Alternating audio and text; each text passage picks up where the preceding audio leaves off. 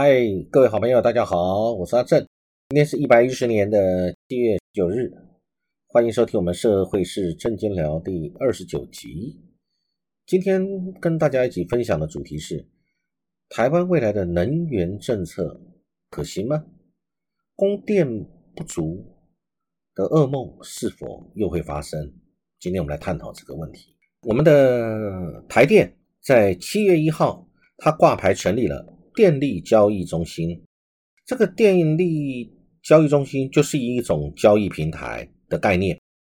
那它未来可能会是由传统的发电业者，以及自用发电设备设置的业者，以及新兴储能设备的业者间相互竞价，使分散式的电力资源都有机会加入这个系统。所以各位听得懂这是什么东西吗？其实就是一个我们的台电发电不足，所以现在我们从民间发电，从各个方面分散的各种的电力来源收集以后，到平台上面来竞价。呃，不过我觉得不晓得是怎么竞竞价，这个因为我们就是不够嘛，所以这个价钱肯定都是很好的，因为没什么好竞争的，因为我们就缺电。那根据媒体的报道，有学者就对这个表示意见，说这个就是收刮我们所有的分散式的电力。那收刮所有可以导入我们电网的分散式电力，就是证明备转容量率不足。所以呢，供电的这个噩梦可能要开始。因为如果电够，就不需要做这些什么平台，什么你只因为你的电很够嘛。电力的供给跟需求就是一个很简单的数学题，你提供大量的供给，你的需求就足够。但是我们就会牵涉到夏天动这个需要用电的需求大量的增加的时候，那这个时候你的供给是不是足够？而这个供给提供不足，或者是有供给不足的危机来源是什么？就是不足嘛。那需求大。这是很简单的一个道理，在我们之前有提过，我们发生了不久之前才发生过两次的大停电，把全台湾都吓坏了。那那个时候讲的就是因为我们的的这个需求量突然之间超过了，或者是突然之间增加了大量的需求，突然之间涌进来，那个时候我们政府准备的电力以及所谓的备载容量不足，那当。任何一个机组，呃，突然之间跳电或者发生故障，不管是不是人为的因素，还是天然的因素，还是供需不足造成机组故障的因素等等的因素，总而言之，就是呃，你怎么样都周转不过来，最后只好放给他跳电。我想政府那时候有解释，可能是有人误触了什么样的一个设备，所以导致跳电等等。其实这一个。我们电力够不够的问题是可足供社会大众来公平的，大家也都清楚。我们的确是很紧张，同时为了完成我们政府一直呃主张的这一个非核家园的这样的一个目标，我们的电力就会有一些值得我们大家忧虑以及用心来探讨之处。就像媒体报道前几天的报道。他讲说，天气闷热推升到大家用电的需求，各位都知道，因为我们一定要用冷气，我们还有很多的呃，不管是新竹科学园区或者南部的科学园区，我们对于用电的需求就是很高，对用水的需求就是很高。而现在因为全球气候的暖化，动辄在夏天或者是呃春天或者是所谓的秋老虎，我们动辄温度台湾到三十几度，那很正常的事情。所以冷气会被大量的需求，相对的电力也会被大量的消耗。呃，我们现在政府有推绿电，比如说光电啊、风电。问题这种电它的发电特性又不是非常稳定，我想这个大家都理解，因为它可能因为风力不足或者水不够，我们水力发电也不够。那么因为风力并不是绝对稳定的风力，所以有时候风力发电也不没有办法去。提供足够的或者超量的一个风力发电的电量，那总需求就是这么多，那你总供给不足，会不会跳电？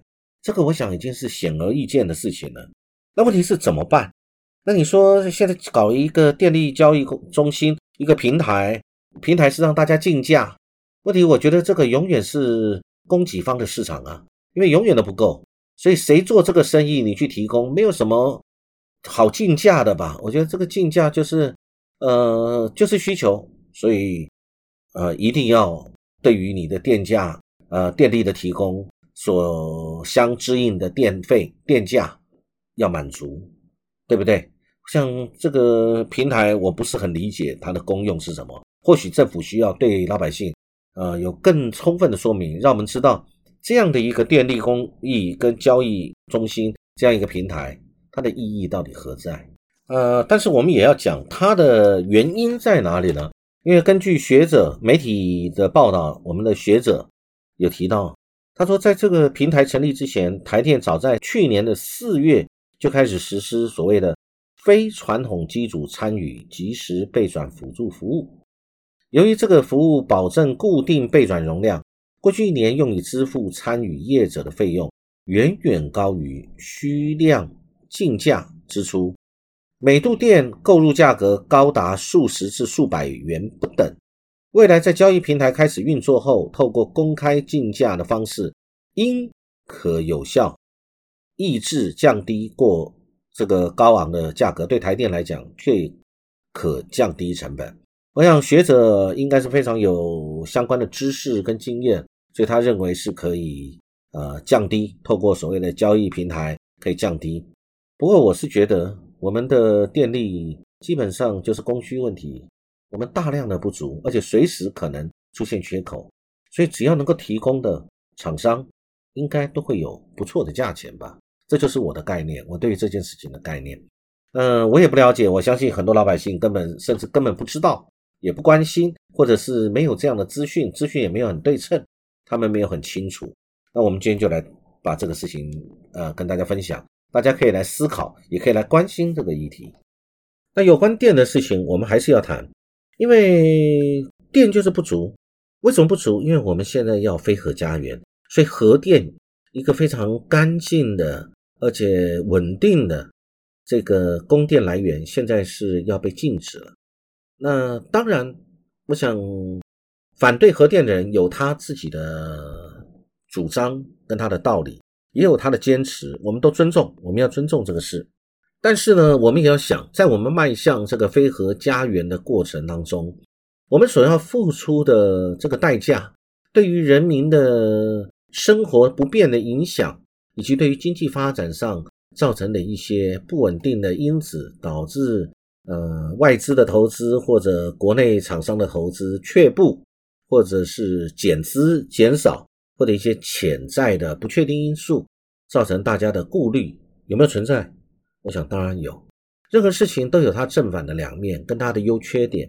我们并没有要批判谁，或者是认为哪个对或不对，但是我们要去衡量利弊得失，什么是对的，什么是好的，什么是在现阶段可行的。而不一定是最好的方案，或者是选择的方案，而是看什么是最好的、最优的。那在这个时间点，对我们最好的，我们应该是这样的出发点去想这个事。那最近有发生一个事情，就是呃，台中市政府跟中央呃有关这个发电、火力发电的事情有一些对立。中央就是跳过了台中市政府，直接以特种建筑执照的方式发给。台中火力发电厂新建机组的建造，再来就是核二厂我们一号机组提前除役，最近有这两个事情。那第一件事情是属于呃中央跟台中市政府的，那刚讲第二个事情是是台北呃新北市政府的。我想我我们一起来探究这个事。我想啊，先谈第一个问题，讲到台中的事情，呃，也因为媒体的报道，我才理解原来。拥有十部燃煤机组的这个中火台中火力发电厂，中火曾经常年居全球最大的燃煤发电厂的第一名，现在还是排名全球第二的。那这个相对是什么？就是比较差的空气品质啊，以及大家对于这个空气污染的造成地方的影响。我觉得这个就是一每一件事情有好跟坏的一面，它的优缺点。我们来做评估。好，那因为就是缺电嘛，所以呢，这个地方有地方的立场，我不希望你中央把这个中火的这个发电在我们台中，因为对台中的空气品质是呃造成负面的，造成的空气污染是对台台中人是不喜欢的，而，我想这是台中的立场。那站在中央的立场，我们就是需要发电，就跟垃圾一样，谁都需要丢垃圾。但是谁都不希望垃圾场设在我们家，我想这是一样的道理。所以这个事情，我个人的看法倒没有说中央对不对，或者是台中对不对，那只是各自有各自的立场，以及各自主政的这一个区域，你对民意的反应，以及你对于你行政措施必须要主张以及执行以及表达的事情。主张就是你主张我要或不要，执行那就是不管要或不要，我该执行我就得执行。那最后就是该看民意的表现，跟你自己最后的结果是如何去彰显它的一个结果。媒体报道说，去年初在环保署的环评大会上面，就通过了中火要新增机组的这个环评案。那对于地方要求说旧的燃煤机组同时要退役的要求呢，中央就没有同意。所以呢，中部的四个县市就对于中央的看法是，你跟民意作对，你去。对于我们中部人的健康，你不重视。今年先抢起已经被台中市政府取消的这个操作许可的三号机，然后接着又跳过了台中市政府发给了中火燃气机组的建造。呃，媒体有这么写说，这个漠视法令和制度，践踏地方民意啊，让地方很生气。那长期以来，这个权属是谁的呢？呃。一般来说，发放这个所谓的建造使照，就建筑执照跟使用执照，一般都是地方政府的职权。那中国燃气机组建造，呃，当然是因为在台中市政府它的都审会审查的时候没有过吧？那么因为卡了十五个月，所以中央媒体这么写也蛮有趣的，说突然发现原来建造不必送地方去审查，直接由行政院以特种建造发放就可以了。而负责解释这个法令的又是中央的营建署，所以呢，这个是不是让人民会觉得，不管这个事情对或不对，只是感觉起来这个做法上挺人治的？这不是只有在我们所痛恨的集权国家才会发生的这种人治的行为吗？我们难道政府做事，呃，不是不依法论法，不依法行政吗？这个感觉起来很奇怪，而且有违惯例。如果以前呢，就不是地方在发的。你现在或者是以前中央跟地方都可以发的，你现在中央发，当然地方无可智慧，人民也没有意见。但是以前这个所谓的建造跟使照都是属于地方的权责，现在因为地方不同意，你呢是不是中央就认为说，那我就不甩你了，我就直接由中央来发一个特种的建造？那如果这个是可以发的话，我的看法就是，那以后任何事情都可以用“特种”两个字就可以通过了。啊，任何的执照许可属于地方或者各部会要发的，那因为我加上了一个特种，所以呢就可以直接由中央某个部会直接来颁发了。嗯，可以这样子吗？那如果这样的话，那人事也可以咯。呃，政府的人事我们也可以某些不合常规、不符合我们的一般的人事制度的，呃，我们就用特种人事就可以了。这样好吗？这样会不会有破坏官箴、破坏整个政府体制的嫌疑呢？再来要谈的是第二件事，讲的是核二的一号机的停机问题。因为台电的核二厂应该原来是要在今年底借零除役，但因为它的用过的燃料池这个空间不足，所以呢，西北市政府没有同意这个干储设备的动工。用过的燃料，呃，核燃料无法抽换，所以呢就提前停机了。那新北市相关的核能安全监督委员会强调，这个核二一号机提前出机是台电公司没有尽早妥善规划干储设备，并不是新北市的责任。这个是新北市针对这件事情的看法。这个事情我们简单的来看一下它的来龙去脉就好了。新北市这个核安监督委员会有表示。在二零一三年的时候，就有专家学者建议，这个核二厂的这个干储设备应该改为室内比较安全。再来，在二零一六年，前行政院长林权有指示经济部督促台电提出计划，尽快把目前的这个干式的储存厂从露天改为室内。到了二零一八年的这个委员会，他有要求台电公司针对核二厂除役后这些核废料的处置方式案提出专案报告。那会中这次的会议中呢，有委员跟专家再次建议台电公司应该考量设置安全性跟地方民意啊，顺应民意，应该新建室内储存设施为佳，而且要尽快完成。所以呢，最后新北市就没有同意。从这个事情上，我们可以把台中跟新北市这两个事情做一个对照。地方，比如说台中市政府，他反对中火增加机组，中央并没有听你台中市政府的。那再来呢？对于新北市的这个核二干储设施，是尊重地方，说是尊重地方。那这个两个的比对标准听起来蛮奇怪的，蛮奇怪的。所以我觉得这个事情是。电不够，然后再来呢，我们又要用这个中火来发电，对台中的地方有影响。再来呢，核电新北市的这个还没有到，那新北市政府认为你的那个储存设备有问题，所以我就给你给你不允许。所以这个事情就各位有没有感觉到整个的政策，不管中央或地方，对于这些事情感觉起来很奇怪，这个讲不出来。我想很多老百姓也跟我应该有一样的感觉。